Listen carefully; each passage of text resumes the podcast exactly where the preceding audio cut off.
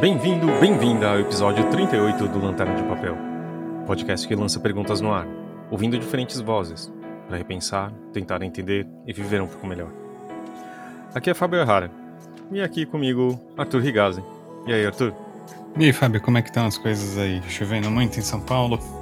Quatro estações em um dia, né? Começou com um dia um céu azul maravilhoso, depois choveu pra caramba e agora tá bonito. Você vai entender mas com alagamentos, infelizmente. São Paulo sendo São Paulo na sua melhor fase, né? E por aí. Aqui está um dia maravilhoso, digno de poesia. Fiquei imaginando qual que você ia conseguir fazer a ligação, mas chegamos lá.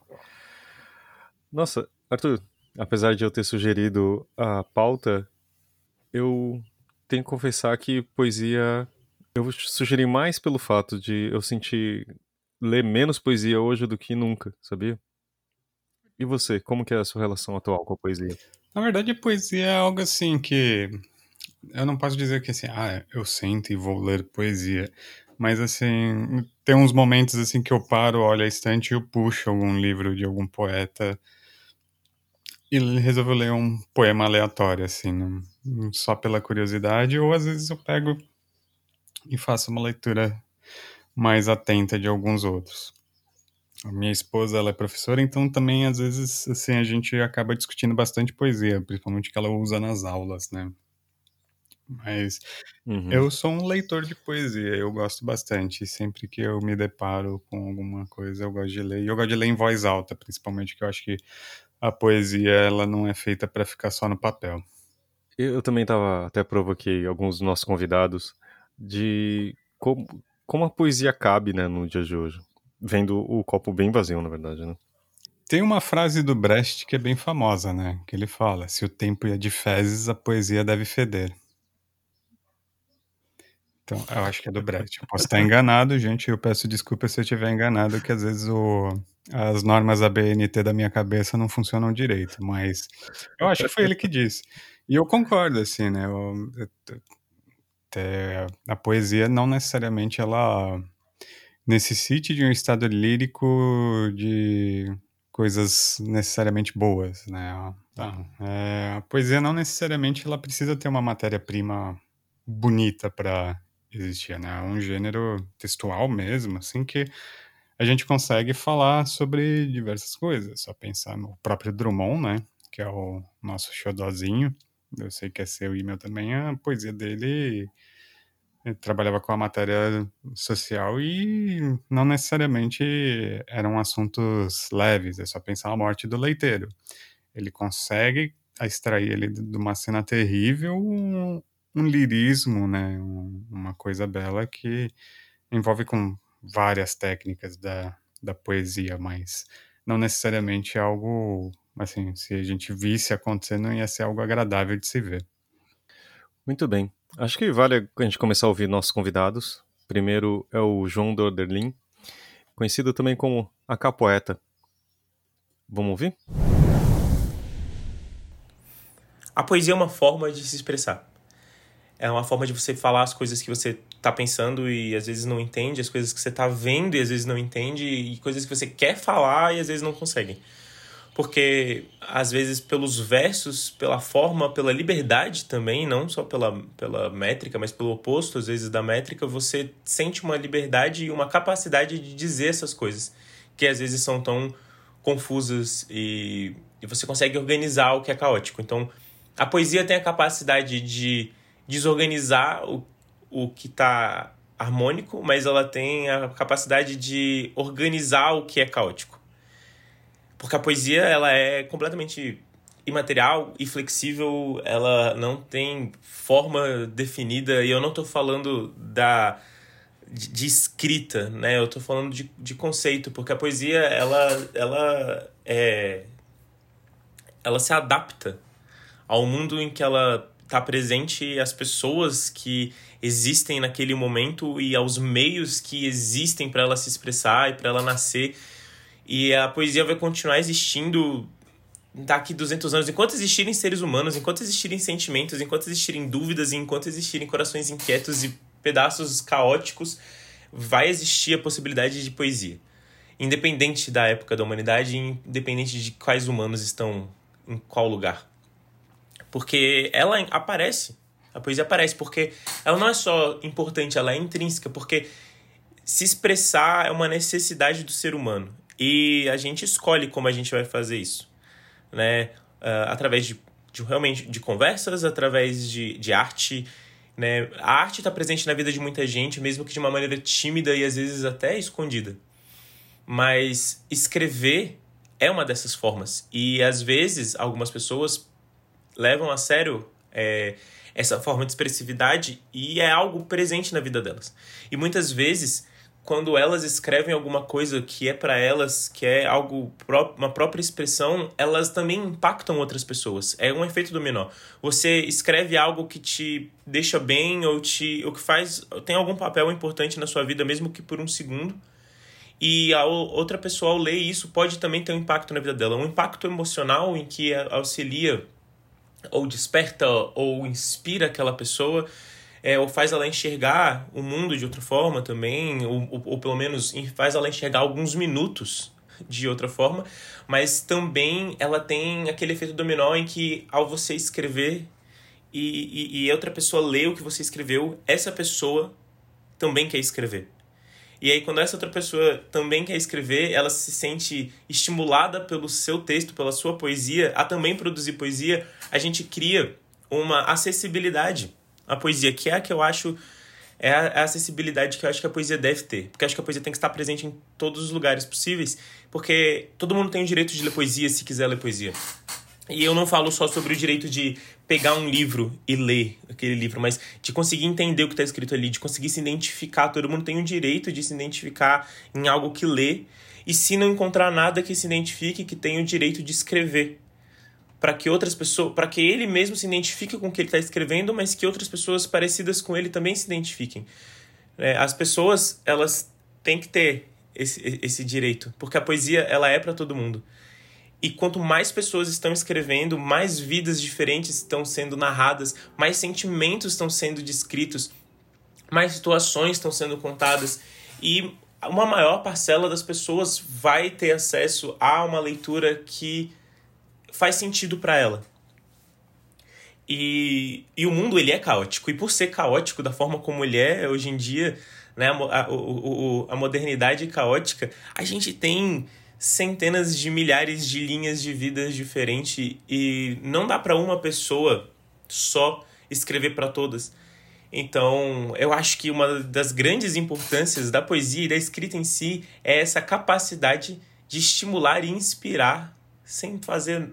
Sem, sem precisar que quem escreveu fale alguma coisa. Ele está falando através do texto, ela está dizendo através do, da escrita. E vai estimular outra pessoa a escrever. Tem espaço para poesia. Tem espaço para poesia. Porque enquanto tem, enquanto tem gente, tem poesia. Enquanto tem sentimento, tem poesia. E é por isso que a gente escreve poesia. Porque faz sentido quando nada faz sentido, a poesia ainda faz sentido. A gente ainda encontra um sentido através do que a gente está escrevendo. E, e tem que ser para todo mundo. Eu não sei sobre o passado e o quão popular ou importante foi a poesia, porque tudo bem, eu, é, eu estudei, né, tanto na escola quanto fora dela, sobre escritores, sobre é, movimentos literários e sobre os leitores, mas não sempre muito sobre os leitores, né?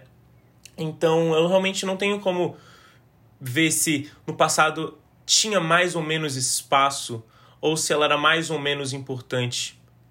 Porque eu acho também que talvez seja um conceito individual, porque para mim importante é se ela tá chegando nas pessoas e ela tá tocando as pessoas, o máximo de pessoas. Eu não acho que é importante escrever poesia para pouca gente né, que a poesia seja para pouca gente. Acho que é importante que ela seja para muita gente. E se tinha mais espaço, ou se o espaço né, dos anos antigos, há 20, 30, 40, 50, 60, 100 anos era melhor, ou não sei, era, era, era diferente. Porque, de fato, a modernidade trouxe um espaço improvável para a poesia, que é a internet. E ela se encontrou ali, se estabeleceu ali E ela tem feito impacto, sabe? As pessoas, elas têm se encontrado no que elas leem ali. A poesia encontrou um espaço na internet em que ela é um respiro entre uma, uma fake news e, e, uma, e uma notícia triste, entre uma foto de comida e um vídeo de dicas e um vídeo de comédia, é, entre, entre um e-mail de trabalho e uma mensagem séria de WhatsApp. As pessoas elas abrem o Instagram, o Facebook ou o Twitter e elas conseguem encontrar conteúdos poéticos, curtos, que podem despertar reflexões, que podem trazer um ânimo, que podem reavivar é, alguns, alguns minutos do seu dia, ou que podem simplesmente fazer uma pessoa sair da inércia e escrever alguma coisa porque ela precisa escrever alguma coisa, porque ela quer escrever alguma coisa. E depois de escrever alguma coisa, ela vai ser uma outra pessoa, porque ela vai ser uma pessoa que escreveu alguma coisa. Eu acho que a gente nunca é a mesma pessoa que a gente era antes de escrever um texto refletindo sobre as coisas. Mesmo que sejam reflexões é, sobre qualquer coisa, no caso, né? Não precisam ser reflexões mirabolantes que vão mudar a humanidade. Você pode fazer uma reflexão sobre a lâmpada do seu quarto ou os gatos que, que miam na esquina é, da sua casa ou sobre as árvores que você vê quando você dirige, não importa sobre o que você está refletindo, desde que você esteja refletindo e esteja virando palavra. É, tem um papel de extrema importância, inclusive nos dias de hoje. E eu sou eu sou uma pessoa otimista e eu gosto de ser otimista. E eu acho que daqui para frente o espaço em que a poesia encontrou só vai crescer e a quantidade de pessoas que leem poesia só vai crescer e se tudo der certo, a quantidade de pessoas que faz poesia também só vai crescer. O Capoeta, inclusive, é um ótimo exemplo disso, né? Ele tem um alcance muito relevante uh, com, e também tanto na internet quanto em livro, mas ele tocou um ponto que eu até tinha esquecido, né, Arthur? De, eu até cometi esse, algumas, alguns poemas Uh, não posso nem falar que adolescente, já era mais adulto, na época que existiam blogs, né? Eu fiz isso e claro que ninguém vai ver isso, porque vai ser, acho que até melhor para o mundo, né? Deixar assim mesmo. Mas eu acho que a necessidade de expressão, né? De, de, não, de, de não conseguir caber em algo, numa escrita mais quadrada ou mais plana, não sei como dizer isso, mas me lembrou isso também, sabe? De, de existir um, algumas formas que a gente precisa passar e não é tão simples, ou você precisa entender ou, ou ver, e não é só com, sei lá, uma ficção ou não ficção em geral, né? É, eu acho que assim, sobre essa questão da poesia, né, do porquê escrever um poema, né? O que nos leva a cometer esses malditos poemas?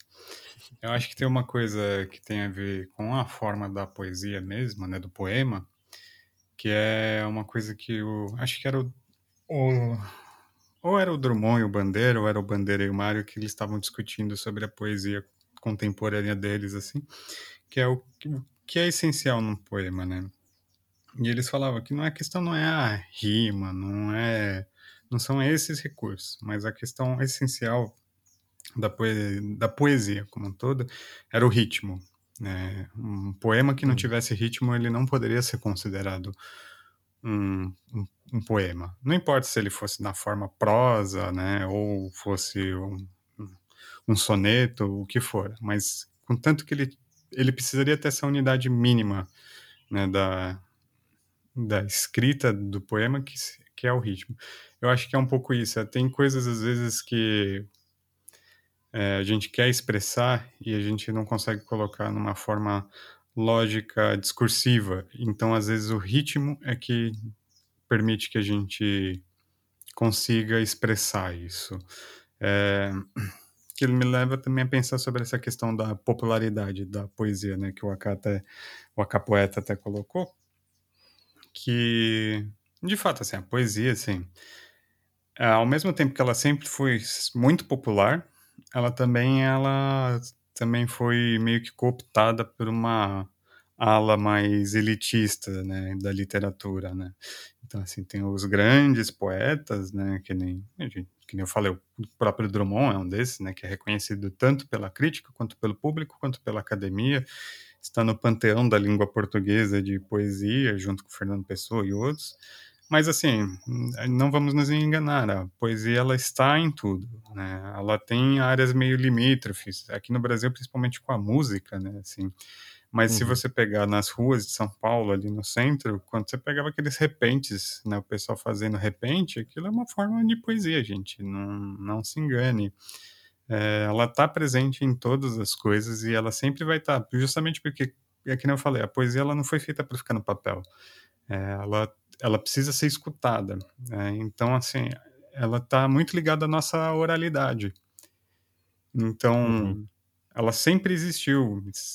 As próprias literaturas de cordel, elas trabalham um pouco com essa questão de ritmo, mas, assim, os contos, né, as formas, as cadências, né, se pensar o, o grande poeta ocidental, que é o Homero, é, na verdade, assim, a poesia dele é, antes de mais nada, uma poesia oral, que era uma forma de entretenimento, assim, comum. As pessoas, ah, a gente vai dar uma festa, chama o Aedo aí para contar um feito heróico, né? Então, tanto é que suspeitam que o, a Odisseia, por exemplo, ela começa em Media Res, né, que é pelo meio do caminho, justamente porque o o registro escrito foi feito de uma. Não, ninguém tinha muita certeza qual era a ordem certa, então uhum. acharam que era um estilo, mas na verdade, assim, não é que o cara chegava na festa e ia recitar a, a Ilíada inteira, a Odisseia inteira, ele recitava um canto, né, assim, sobre um feito específico dentro daquela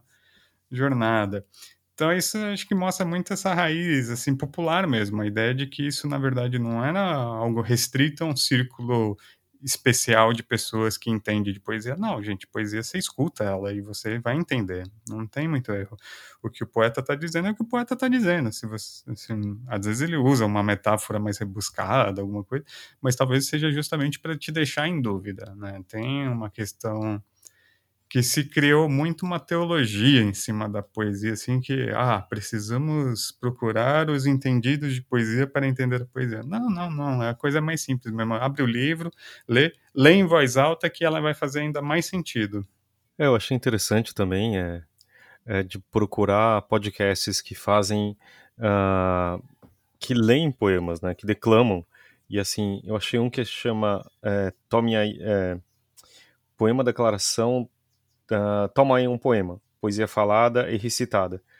E, e eu achei tão interessante porque é, o podcast também é um espaço muito interessante, exatamente que isso tem a, a coisa da fala, né? Uhum. Então, assim, e, e eu comecei a ouvir, para mim foi um momento de, sabe, falei, nossa, que realmente é o que você estava falando, né? A gente não tinha conversado antes disso, mas que a, a voz e, e, o fato de ser oral me passou muito, fez muito mais sentido, né? Eu, apesar que eu gosto também da, da coisa é, visual do poema é, Augusto de Campos, não é isso? É, o concretismo, né? Aquela... É, eu acho lindo, assim, pelo, sei lá, da minha formação em design e tal, você vê e tem, tem um outro tipo de estrutura, mas que, mas no final também tem uma coisa do ritmo, né, que você estava é. falando. É um ritmo visual, mas também funciona, uh, claro, é, funciona uh, né, no, no oral. É interessante isso. Acho que vale também a gente ouvir um, mais um, um outro convidado que acho que algum de vocês conhece, que é o André Orgolo. Oi, Fábio. Você pergunta por que eu escrevo poesia. Que mania sua de querer falar de poesia, né? Para quê? Hã? Eu, eu escrevo porque é meu direito.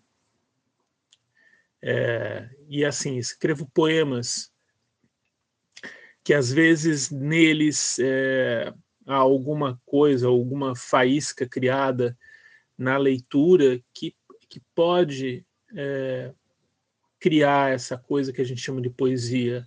A, a poesia é um, um alumbramento, um despertar, uma faísca, um chacoalhão. É uma coisa desse tipo e, e, não definida completamente por nenhum por nenhuma dessas palavras. É, é uma vivência. A poesia é uma vivência. Então, a gente escreve poemas em busca disso, de suscitar esse, esse negócio. Quando a gente escreve poesia para desabafar é, ou para é, denunciar, claro, tá, é um texto que, por características de ritmo, de rima, né, de é, gráfica até, né, aquele, os versos colocados em pezinho e tal, estão pertencem ao gênero poesia, mas nem sempre despertam essa coisa que a gente também chama de poesia. São poemas e são importantes também. Não, é, não há hierarquia quando eu falo disso. Só um entendimento que uma coisa é uma coisa, outra coisa é outra coisa, cada uma tem sua função. Agora, eu, eu escrevo nessa tentativa, às vezes de. Eu, eu acho que eu escrevo, às vezes, para tentar meter um dedo na ferida, mas sempre tentando também brincar com os sentidos das palavras, inverter um pouco, tentar buscar um dizer próprio, que, que é outra coisa muito importante na literatura de forma geral. Repetir o que todo mundo já diz não serve muito, né?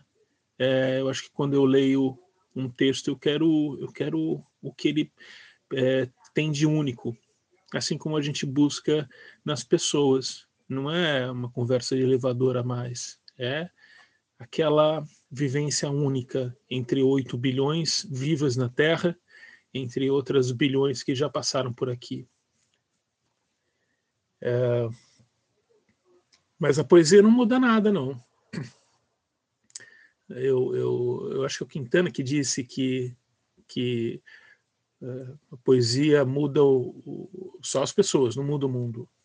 As pessoas mudam o mundo. E daí é engraçado, né? Como é que se traça uma linha reta? Não tem um resultado, sabe? Esse mundo nosso é de metas e resultados, e a poesia não traz um resultado palpável, numérico.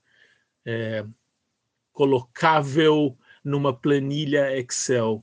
Não, não tem, não tem. É uma construção é, das vidas nossas, assim, é um despertar, ajuda a ver o mundo. Isso sim. É, a literatura de forma geral, essa literatura, né, mas que traz o próprio, tal, ela nos ajuda a ver o mundo, a interpretar o mundo, a ler as pessoas e ler as coisas em nosso redor e ler a, a nós mesmos. Não, não quer dizer melhora, porque melhora sempre tem um ponto de vista, né? Melhora para quem? melhora no quê? E, isso é, é, muito complicado. É, a gente, quando fala de poesia, realmente está num terreno em que.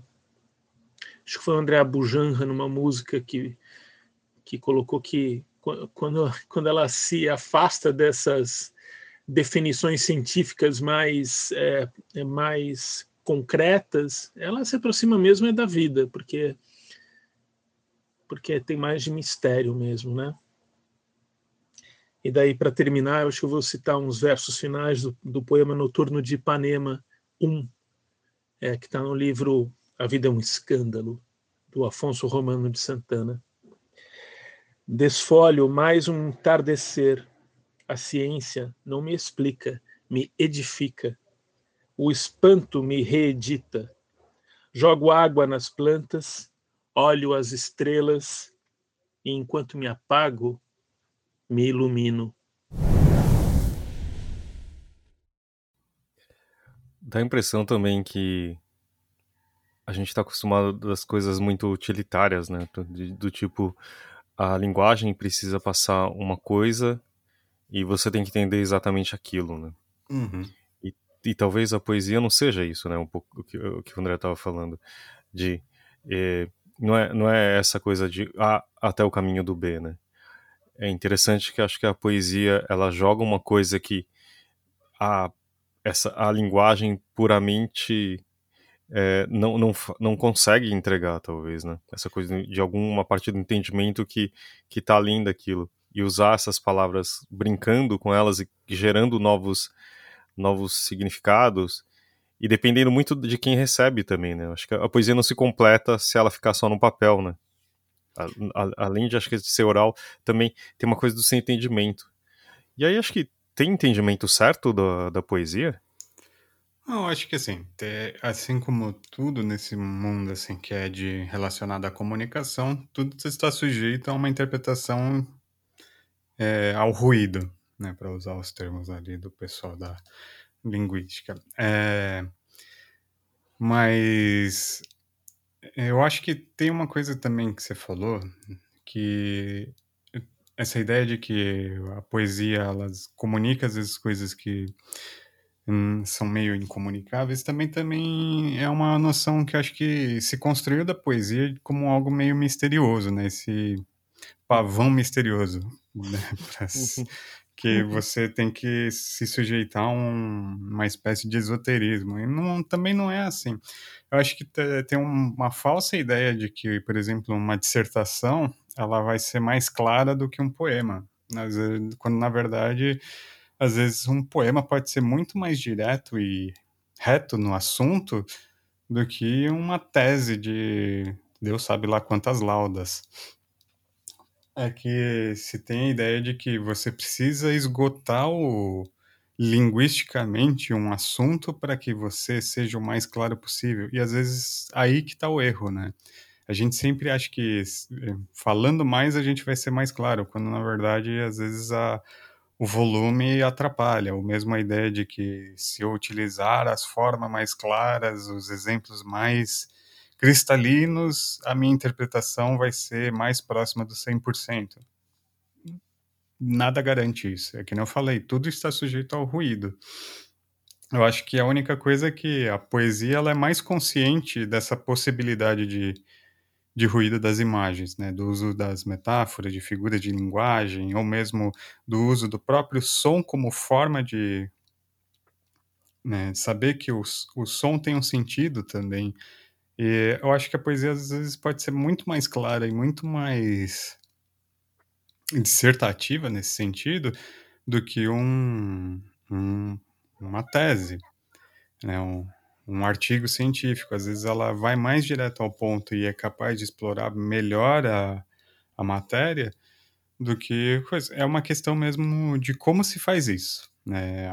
A poetas e poetas, a poemas e poemas, assim como há teses e teses. Então, acho que, para mim, por exemplo, eu acho um erro você. Em, as escolas têm mania de ensinar poesia só quando as crianças são mais velhas, né? Tipo, no Fundamental 2, já nos anos finais, porque é uma matéria mais difícil. Quando, na verdade, eu acho que uma criança pequena ela tem muito mais facilidade de entender a poesia justamente por causa dessa sonoridade dela, que é a matéria-prima do, da poesia, mesmo um poema concretista, ela trabalha com essa questão do ritmo e, e a criança ela vai muito, ela está muito mais próxima desse ritmo, né? Ele, ela ainda não entrou nessa floresta dos signos, por assim dizer, que a gente vai construindo aquele monte de palavreada. Então, para mim a poesia ela até uma coisa que é muito próxima do nosso instinto, assim, do nosso da nossa do nosso próprio corpo mesmo, né? De você poder falar o poema, declamar né, essa sonoridade vem à tona. Eu lembro que eu só fui me dar conta disso quando eu fui para a faculdade, que uma professora pela primeira vez ela leu assim, eu, alguém leu para mim assim ao vivo, né, um poema do Bandeira que é O Vento e a Vida. Eu peço desculpas porque eu tô sem os livros aqui, eu não consegui pegar as referências. Hum. Mas a, ela recitando o poema você percebe uma sonoridade né, das, dos Vs, assim, que vai reforçando essa ideia de varrer, né, que o poema do Bandeira vai falando sobre o vento vai varrendo a vida, né, nessa passagem do tempo através do vento. E ali você, eu, percebi, eu entendi, então, a importância da sonoridade para você fazer a compreensão total daquele poema. E o Bandeira sabia disso, não é acidental isso, gente. O poeta, o poeta ele não ele não fica poetando ali à toa. Ele sabe o que está fazendo, né? né? Ele e ela, desculpa, né? Uhum. assim, usar cacuete de coisa. Mas eu acho que é um pouco isso, assim. É... as crianças, eu acho que são os, os maiores poetas. Quem entendia muito bem isso era Manuel de Barros, né? A, a poesia dele era meio que um resgate dessa visão infantil e juvenil do mundo através da poesia já maduro ele. Então, assim, os poemas dele são belíssimos por causa disso, porque traz uma visão do mundo através da sonoridade que é, não tem uma intermediação lógica tão restritiva. Né? Que, por exemplo, se você fosse fazer uma descrição de uma pedra, às vezes você faria um. Você analisaria, analisaria as propriedades da pedra, não sei o que lá, enquanto que a pedra para o Manuel de Barros ela se torna poesia direta. Assim, é como se ele pegasse a pedra e botasse no verso. É, é bonito ver isso. É, é uma das coisas que mais me eu acho mais fascinante da poesia essa capacidade de tratar a matéria dela de uma forma tão próxima. Mas assim, entendo e ao mesmo tempo que existe essa colocado, foi colocado em algum momento num pedestal, você, você já comentou isso, mas também é, o que, que te define a questão da poesia e do significado, assim, sabe? Eu sei que você também na academia você estudou isso, né? Mas o que, que te traz o entendimento correto ou não daquilo? Assim, é, é, a questão do ritmo eu acho que é importante, mas assim, a, o que te traz, o que te. Qual a leitura que você tem daquilo? Como que você chega mais próximo da poesia? É lendo, curiosamente, né? Repetidas vezes. Uh, eu tava lembrando agora que o Claro Enigma do, do Drummond, o poema, hum. Assim, é um poema bizarro. Né? É, é, lindo, assim, ele é muito bem construído, ele tem uma sonoridade maravilhosa, mas tem umas figuras que surgem, assim, que você olha e você fala caralho, Drummond, Arturo, cão mijando no caos, assim, que katsu que você tá falando aqui, né? Do que que você tá falando? Mas eu acho que é justamente um exercício mesmo de pesquisa, né? Você vai relendo. A poesia é sempre um reler, né? A ideia de que você vai ali uma, é um exercício de você rever aquilo várias vezes e cada vez você encontra um sentido. Ele se torna um objeto meio prismático nesse sentido. Né? É, dependendo do dia e da luz, ele vai mostrar um, uma face, né? E dependendo do do dia, vai mostrar outra. Não quer dizer que um sentido anule o outro. Assim, às vezes tem gente que lê a palavra pedra e acha que ele está falando sobre meteoros que vão atingir a Terra e explodir o planeta. Não, não é hum. isso, né? É, às vezes é outro sentido. Eu acho que o Pedra no Caminho é um exemplo bem claro disso, assim, que em essência é um poema falando sobre a língua portuguesa, sobre as regras gramaticais, né? Mas também ele está falando, pode ser a interpretação se permite a uma outra coisa, sobre uma dificuldade do fazer poético, pode falar sobre uma questão mesmo da trajetória de vida do Drummond enquanto poeta, mas também está falando sobre a língua portuguesa, sobre questões muito gramaticais, muito palpáveis. Então, assim, eu acho que é, é um objeto que se permite é, aproximações muito variadas e também ela permite sentidos muito variados. Uma coisa curiosa, por exemplo, é você fazer a leitura do poema e procurar, por exemplo, no YouTube outras leituras, inclusive a do próprio poeta. No meio do caminho. No meio do caminho tinha uma pedra, tinha uma pedra no meio do caminho. Tinha uma pedra, no meio do caminho tinha uma pedra Nunca me esquecerei desse acontecimento na vida de minhas retinas tão fatigadas. Nunca me esquecerei que no meio do caminho tinha uma pedra. Tinha uma pedra no meio do caminho. No meio do caminho tinha uma pedra. Em que assim você vai perceber que tem coisas que ênfases às vezes que o poeta pensou no poema que você não pensou. E às vezes a interpretação é pode ir para um lado, às vezes, cômico, quando você achava que a coisa era mais séria, ou vice-versa. Então, é, essa é também uma das coisas mais interessantes do poema, que ele se permite essas variações. Mas eu poderia ter achado só o No Meio do Caminho um poema bonito. Também. Que, que me intriga também. E você também podia achar um poema pé no saco que sempre cai no vestibular e você nunca acertou aquela maldita questão da FUVEST por causa dele.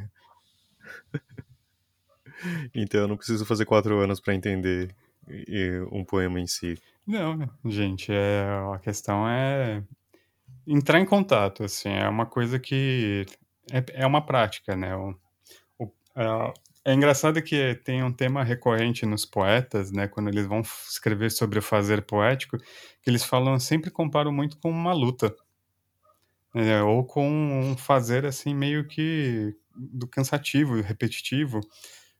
Por exemplo, o catar feijão, né? Do do João Cabral de Melo Neto, que é justamente sobre escrever poema, que ele compara com catar feijão. Né, que você vai soprando a casca do feijão, que é uma tarefa extremamente repetitiva, é um pé no saco, é extremamente cansativo, mas é que vai resultar numa nutrição, né, para usar a ideia do feijão, né, é, uhum. e é isso também, o ler também é isso, ler não é, é assim, é, ler é, é você repetir inúmeras vezes, cada vez que você lê, você vai descobrindo algo novo. Eu, como estou ficando cada vez, como todo mundo cada vez mais velho, assim, eu sinto mais prazer em reler as coisas ultimamente do que em ler coisas novas. Por causa disso, assim, você vai redescobrindo elementos que você, quando era mais jovem, você não percebeu porque você ainda, não, eu não tinha maturidade na época. E agora que eu já tenho um pouco mais de maturidade, tenho mais experiências, eu consigo enxergar alguns poemas de outra forma. E isso também é interessante, né, ver essa mudança. Mas você acha que é mais o seu conhecimento acadêmico, porque, né, você fez isso, estudou isso, ou de vida mesmo? Os dois, assim, tem uma coisa que é... A academia, assim, ela não me ensinou a ler poesia, mas ela me ensinou, assim, a, a é, ter uma contextualização? Uma, não, uma postura diante do poema. Né? O hum. Antônio Cândido ele fala que a gente tem que se aproximar do poema várias vezes, assim, enquanto crítico literário, por exemplo. A primeira leitura que você tem que fazer, você tem que fazer como leitor. Leia, assim, assim como se for pelo deleite mesmo, pela ideia de, putz, eu vou sentar e vou ler um poema agora. E depois se faz uma segunda leitura mais atenta, daí você faz mais outra leitura, é um processo meio de decantação do poema, né? Para ver o que, que vai surgindo, né? Dessas leituras, o que, que vai chamando atenção, até que você possa fazer um comentário, fazer uma interpretação. E acho que mais do que o método, essa ideia de você ter uma postura quando se aproximar das coisas que é importante, porque agora quando eu vou ler, eu já sei assim que eu vou fazer uma primeira leitura, que é importante, né? Ler em voz alta, Aí numa segunda vez eu vou prestar atenção em umas coisas, numa terceira eu já vou prestar em outras, eu vou tentando relacionar essas coisas. Então tem uma coisa que a, a idade traz assim que é um pouco de paciência também, que acho que tem um uhum. problema no que é o problema do mundo moderno, do nosso mundo hoje em dia assim, é que a gente tem muita pressa de tudo para consumir, a gente consome as coisas, né? a gente não não de fato às vezes tem o tempo para digerir elas, né? É, a gente uhum. vive assim, é uma cultura muito do fast food, por assim dizer. A gente precisa, tem uma demanda da nossa vida que pede para que a gente tenha sempre esteja muito na corrida, sempre no corre, como a gente fala em São Paulo. A gente sempre está dando os corre. E, e a poesia às vezes, é, a poesia geralmente, né? A literatura em geral, ela pede tempo né, é um exercício que leva tempo. Você precisa estar confortável relativamente, ou pelo menos você precisa estar focado. Né? É, quem já leu no busão sabe o quão difícil às vezes é fazer isso, né? Ou ler no metrô, né? Que você está lá no parágrafo, você está interessado, mas você vai perder a baldeação. Então, assim, você está tá correndo. Então, o mundo contemporâneo, ele às vezes é meio contrário a esse exercício de, de parar e ler. Eu acho interessante os podcasts né, que você falou, assim, porque uma coisa que eu adoro é escutar a pessoa lendo, né, declamando. Que até é uhum. um exercício comum, assim, em outros países, tanto aqui da América Latina, na Argentina, em outros países, como na, na Europa, até mesmo nos Estados Unidos, né, que são esses encontros de declamação, que é... Uhum. É super legal isso. Aqui, a gente, no Brasil, a gente tem a felicidade de ter muitos artistas que fazem declamações e o YouTube é muito cheio disso, né? O, mencionaram o André Abujan, o pai dele, no Provocações, ele fazia leituras maravilhosas de poemas. O, uma coisa que eu sinto muita falta é ver o velho Ambujanra lendo poema, assim, declamando, né? Porque ele era um ator imensurável e ele dava uma gravidade nos poemas que era coisa. A cultura, inclusive, tinha uma série de que não se restringia só à poesia, eles faziam muito contos também, que é interessante também você ler conto, né, ler prosa em voz alta, porque as pessoas esquecem também que tem essa esse aspecto oral da literatura. Mas você vê um ator, ou vê alguém que sabe ler, ou vê o próprio autor lendo, né, Uhum. É uma coisa incrível. O Drummond e o Bandeira lendo são coisas interessantíssimas, porque a gente imagina que eles têm uma voz tão. que os poemas deles são tão. Tem uma presença muito forte. Aí você vê, por exemplo, a voz do Bandeira, é uma voz engraçadíssima, né? Um, meio taquara rachada, assim. Até entendo porque ele não quis ler os sapos na semana de 22, assim. Acho que ele rolou uma vergonha ali. Vou-me embora para Pazárgara. Lá sou amigo do rei. Lá tem uma mulher que eu quero na cama que escolherei. Vou-me embora para Pazárgara. Vou-me embora para Pazárgara. Aqui eu não sou feliz. Lá, a existência é uma aventura de tal modo inconsequente que Joana Louca de Espanha, rainha e falsa demente, vem a ser contraparente da nora que eu nunca tive. E como farei ginástica, andarei de bicicleta, montarei em burro brabo, subirei no pau de sebo, tomarei banhos de mar. E quando estiver cansado, deito na beira do rio, mando chamar a mãe d'água para me contar as histórias que no tempo de eu menino, Rosa vinha me contar. Vou-me embora para Pazárgada. Em Pazárgada tem tudo. É outra civilização. Tem um processo seguro de impedir a concepção. Tem telefone automático. Tem alcaloide à vontade. Tem prostitutas bonitas para a gente namorar. E quando eu estiver mais triste, mais triste de não ter jeito, quando de noite me der vontade de me matar, lá sou amigo do rei. Terei a mulher que eu quero na cama que escolherei. Vou-me embora para Pazárgara.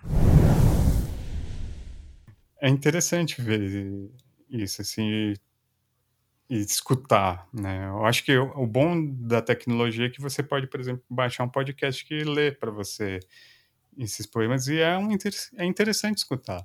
É, é uma forma interessante. Você vai perceber também alguns aspectos que você não perceberia numa, na, só na leitura escrita, né? Eu acho que vale a pena também a gente ouvir o João Varela. Olá, Fábio. Olá, Arthur. Obrigado pelo convite para participar de novo aqui do Lanterna de Papel. E sobre poesia, né? É, diante da provocação que recebi, eu tive um primeiro reflexo de falar sobre a composição textual em verso. E depois eu fiquei pensando que a poesia é mais do que isso, né? quase que uma simplificação. E ela fala muito sobre liberdade de ser o que ela quer, algo que é muito importante hoje em dia, ainda mais hoje em dia. Mas para não deixar o papo muito aberto, etéreo, então eu vou reduzir e focar mais nessa composição textual em verso. É o gênero literário mais camaleônico é, ela está nos livros, claro, mas também você encontra poesia nas artes plásticas, nas performances, nos happenings, você uh, vê versos ajudando na composição, ou sendo parte da composição, de obras da Bienal de Arte, dos museus. Ela está sempre presente, é a prova dessa maleabilidade camaleônica do gênero. Ela ocupa dois polos bem distintos um do outro. De um lado, a poesia inspira algo erudito, das declamações, das odes, dos hinos. Né? Só olhar aí para entender o que eu quero dizer, a quantidade de operadores do direito, e eu estou falando de juízes, advogados, procuradores, enfim, que escrevem também obras poéticas. Né? Bom, o Brasil teve recentemente um presidente que falava em latim, falava um pouco em javanês também, e que era poeta. É, por outro lado, o outro polo oposto é o popular. O rap, o gênero musical contemporâneo mais inventivo, tem como tradução literal, é uma sigla que significa ritmo e poesia. Ritmo e poesia. E da força do hip hop também surgiu o sarau, o slam. E, e olha que curioso, tem essa ideia competitiva dentro do slam. Uma ideia quase que de esporte, algo raro se ver no campo artístico. Nesse sentido também tem o repente, né, que é a disputa entre os repentistas para ver quem faz as melhores rimas, com um tom de piada, de blague. Aí, viajando pelo Nordeste, temos os cordéis. Então, a, a poesia está tá por todos os lados. Assim, talvez ela não, ela não tenha um trabalho de marketing pessoal muito forte aí, mas ela ela está presente. Ela se faz presente por mais que muitas vezes as pessoas não se deem conta que estejam consumindo, lendo ou sendo né, afetadas pela poesia. É, no, caso específico dos livros, que é o, o espaço uh, literário por excelência, a poesia tende a crescer porque, repetindo, reforçando, porque ela é maleável, né? ela é camaleônica, ela se mistura muito bem com ideias de projeto gráfico. E no mundo em que as pessoas estão cada vez mais digitalizadas, o livro vai precisar cada vez mais justificar a sua materialidade. Vai precisar explorar mais o projeto gráfico. E aí eu acho que é, é, é o gênero dos gêneros que abre portas nesse sentido. É, agora, em termos de relevância atual, é... Infelizmente eu não vejo nada de muito bom. Não, não, tenho, não tenho uma perspectiva muito boa, não. É, o mercado de livros já é duro, né? no Brasil, principalmente, e o da poesia é, o, é pior ainda. Os leitores que temos no Brasil, eles têm uma rejeição grande à leitura de versos. E eu acho que é mais um reflexo do nosso déficit educacional. E, e, e, isso pode ser consertado de maneira muito simples, eu acho. É só fazer os leitores entenderem que a poesia exige uma velocidade um pouco diferente. Ela, ela traz um pouco de paz, um pouco de calma nesse, ela pede isso, ela quase que exige paz, né? Aí fica até causa até um, um, um choque semântico, né? Fica calmo aí, tem que ler poesia. por aí, e é por aí. Eu acho que a, a, é, é uma leitura que tem que buscar extrair mais sentidos, ler e reler. Uh, tem momentos de se ler poesia e as pessoas que têm no seu repertório, que têm essa que estão habilitadas, e eu estou falando isso assim, sem. não precisa de certificado para ser leitor de poesia, repito, mas que se sentem confortáveis ao ler poesia e não precisa de muito para isso, elas dispõem de um, de um, de um gênero literário uh, saborosíssimo, essencial, eu diria, para momentos como o que a gente está vivendo hoje, é, em que a atenção está cada vez mais complicada em que a gente não consegue focar direito em muitas coisas, o, o texto poético ele permite essa, essa cabeça meio meio piscante que a gente tem, sabe? que de repente passa um pensamento e, e aí você já se desconcentra, já pensa num, outra coisa, num problema, algo que alguém te disse, ou uma lembrança boa, ou algo, ou o celular que vibra. A poesia ela permite que você volte ao texto, ela, ela, ela permite releituras com muita tranquilidade. Então, penso que é, é, é uma, boa, uma boa rota de fuga para esse momento em que a gente em que a gente está vivendo. Uh, e, e é mais ou menos por aí o, a minha resposta do espaço para poesia. Né? É um, poesia é liberdade.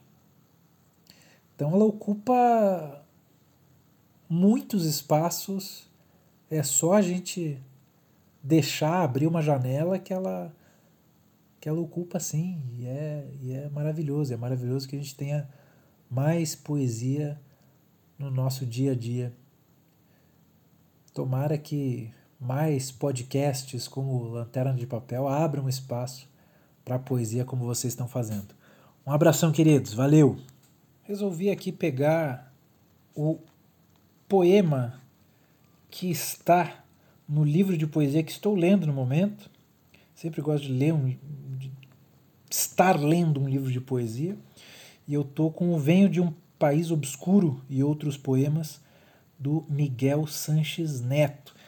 Não me preocupei muito em selecionar, é a página que eu tô, página 36, tem um poema chamado Comunhão, e eu queria ler para vocês. Uma de minhas namoradinhas era pobre de pé no chão, casebre de madeira e manhã e tinha tanto piolho que acabei herdando-os. Quando brigamos, eu quis romper para sempre.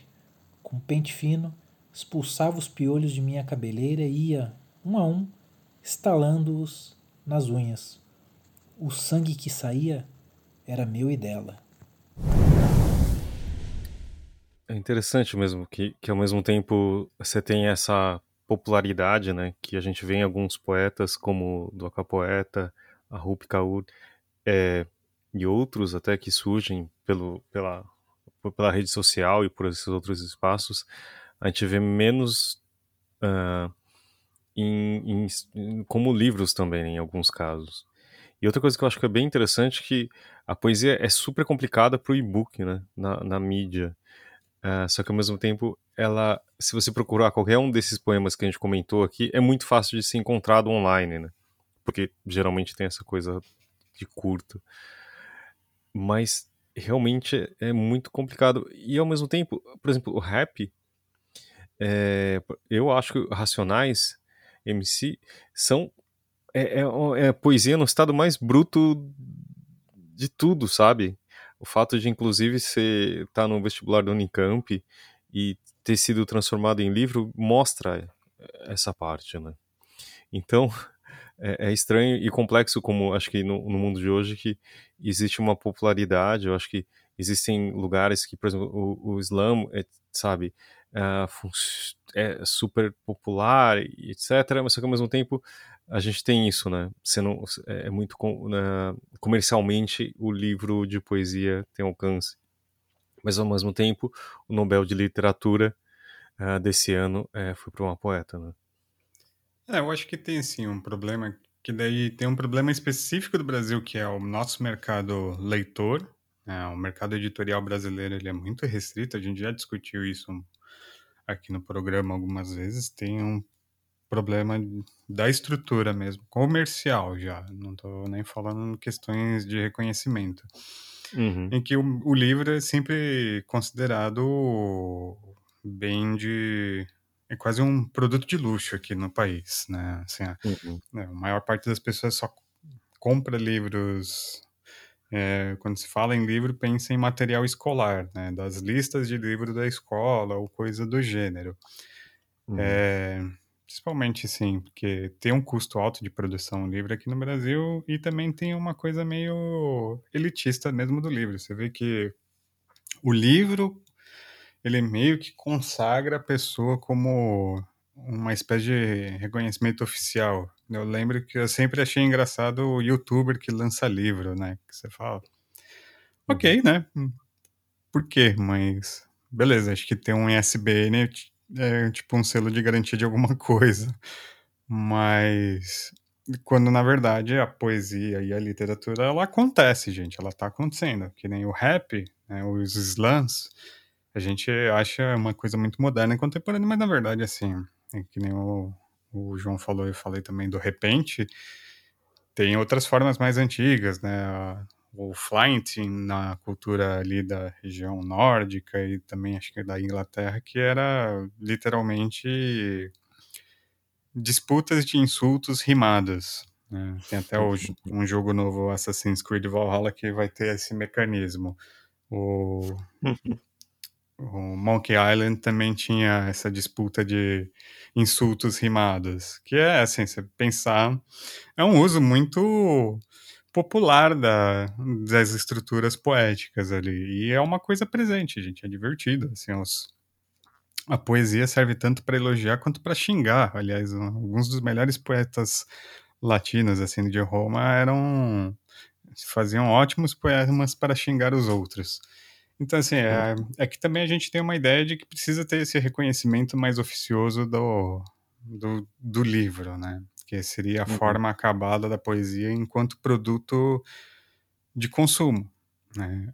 É, é um, nesse sentido, é um, a gente ainda está muito preso a essa lógica do capitalismo, que para alguma coisa ter, ter, valor, ela tem que literalmente ter um valor, tem que ter uma etiqueta de preço assim, e ser vendável. E, na verdade, as pessoas consomem a poesia direto. O rap é um exemplo interessante disso, né? A ideia, o, o próprio o funk ele trabalha com estruturas poéticas interessantes, muito ligadas à questão do, da, da música, né?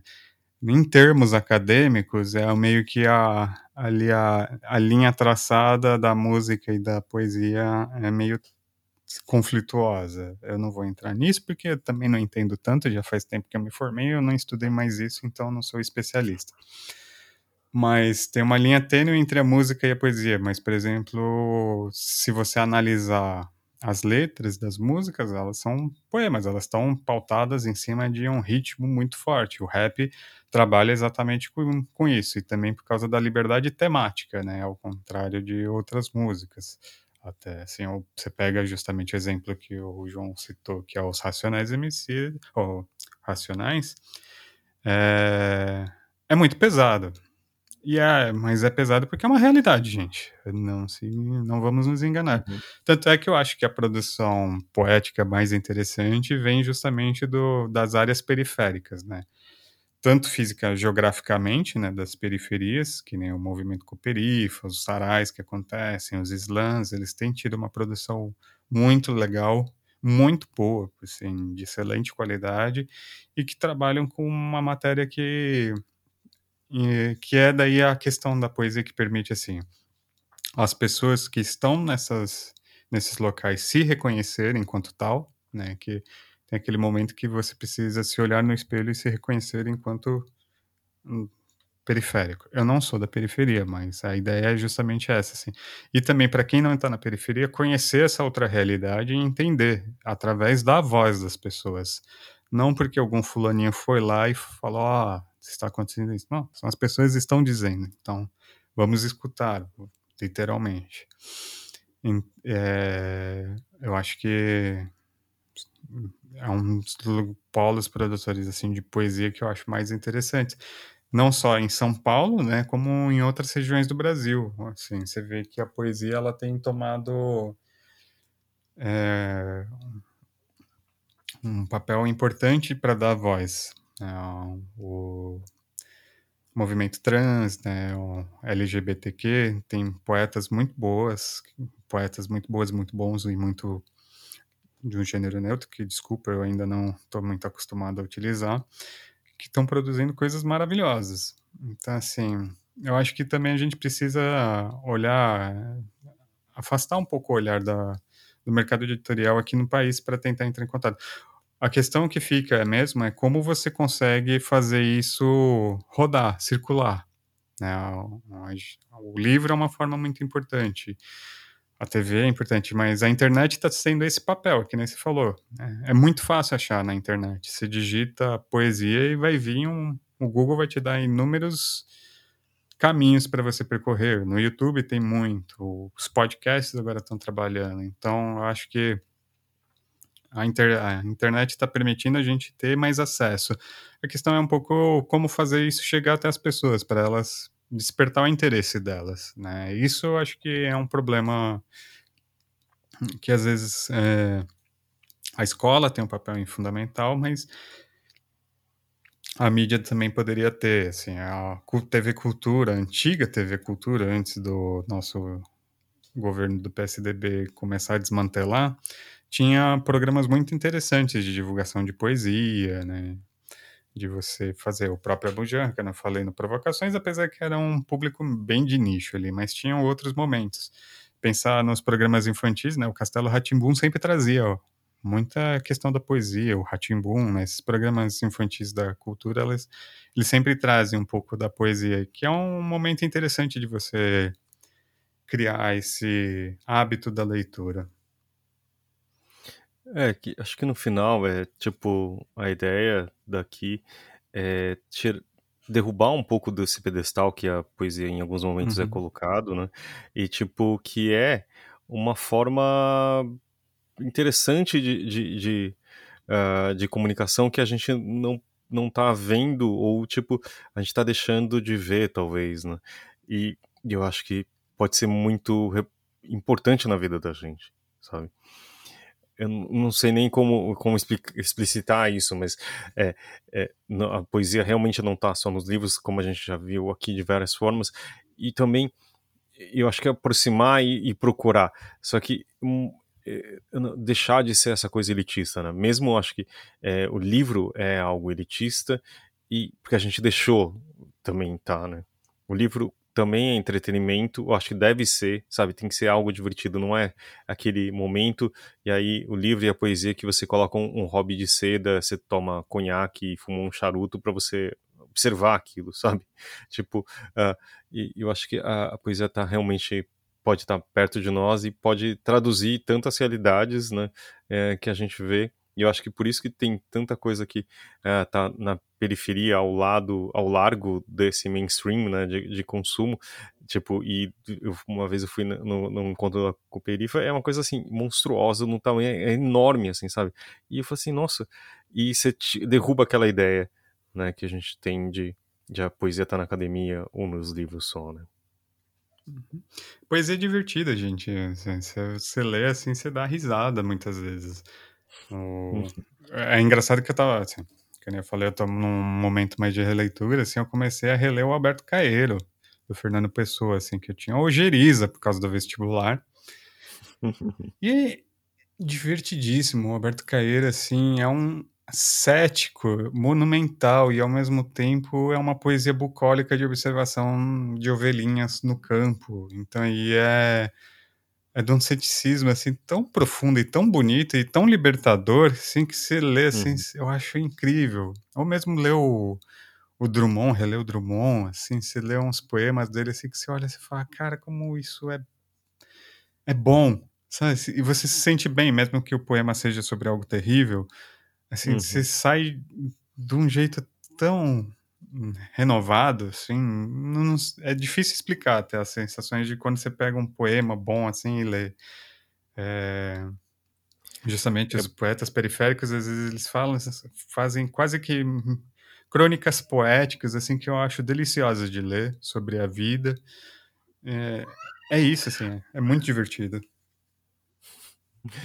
É por isso que eu falei em algum momento que existe algo mágico e, é, na verdade, acho que não é. Não sei se eu consegui me expressar, mas é, a, às vezes quando eu leio o poema certo no momento certo ou, ou algo assim que ele eu consegui entrar um pouco mais, sabe, deixar de só consumir aquele conteúdo, né? É, e, e, e, aquilo atingia lugares que não tinha imaginado, sabe? Uhum. Acho que é um pouco isso. Falamos bastante já, né, Arthur? Né? Chegando aí no nosso quase uma hora. E eu queria agradecer, claro, primeiro uh, ao a Capoeta, ao André e ao João pela participação e sempre a você, Arthur, e claro, a você que ouviu até aqui o nosso episódio até o final. Segue a gente lá nas redes sociais ou escreve pra gente no e-mail lanterna de papel podcast@gmail.com ou escreve pra gente nas redes sociais falando se a gente esqueceu de alguma coisa, se tinha algum poeta que a gente não mencionou e vale a pena. Tá bom? Arthur, a gente vai falar de Finalmente, agora sim, na semana que vem, a gente vai falar de temores, de medos, né? Uhum. Já que a gente tá passando. Passou o, o, uh, o final do mês de outubro, né? Que tem essas coisas. E você sabe que parece que a gente programou, né? Você uh, reparou que a gente lançou o, o episódio de podcast muito próximo do dia do podcast. Claro que a gente planejou isso, né? E ah. também a gente está gravando e passou também o dia da, uh, do poeta, se não me engano. A gente tem, assim, é um cronograma muito fechado, assim, a gente já pensou em tudo desde o começo do ano passado. A gente até previu uma pandemia, um caso de pandemia. É isso aí, é só ver o primeiro episódio. Gente, muito obrigado e até semana que vem. Valeu, Arthur. Valeu, Fábio.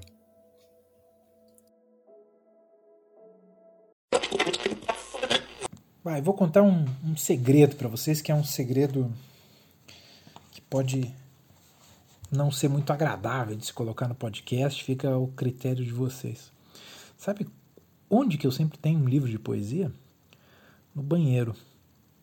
É, eu eu acho belo de um gênero literário para ler muito à vontade tal no banheiro. Aí você vai dizer, ui, que nojo, tá, essa coisa escatológica aí. Mas não, superem a, a, a ideia comum e vejam que isso que a gente faz, como todo ser humano faz também, é, é algo natural, legal, normal, é, e que a gente pode ter um pouco de, de enfim, de espaço para leitura, né? Muita gente leva o celular para o toalete. Ah, não me venham dizer que não, que é só. Não, é. Então, minha sugestão, assim, de coração é sempre ter um livro de poesia no banheiro e não ter é, problema não levar pelo lado uh, negativo. Acho que até é um, é, um, é um sinal de valorização da poesia. Beijo. Sim.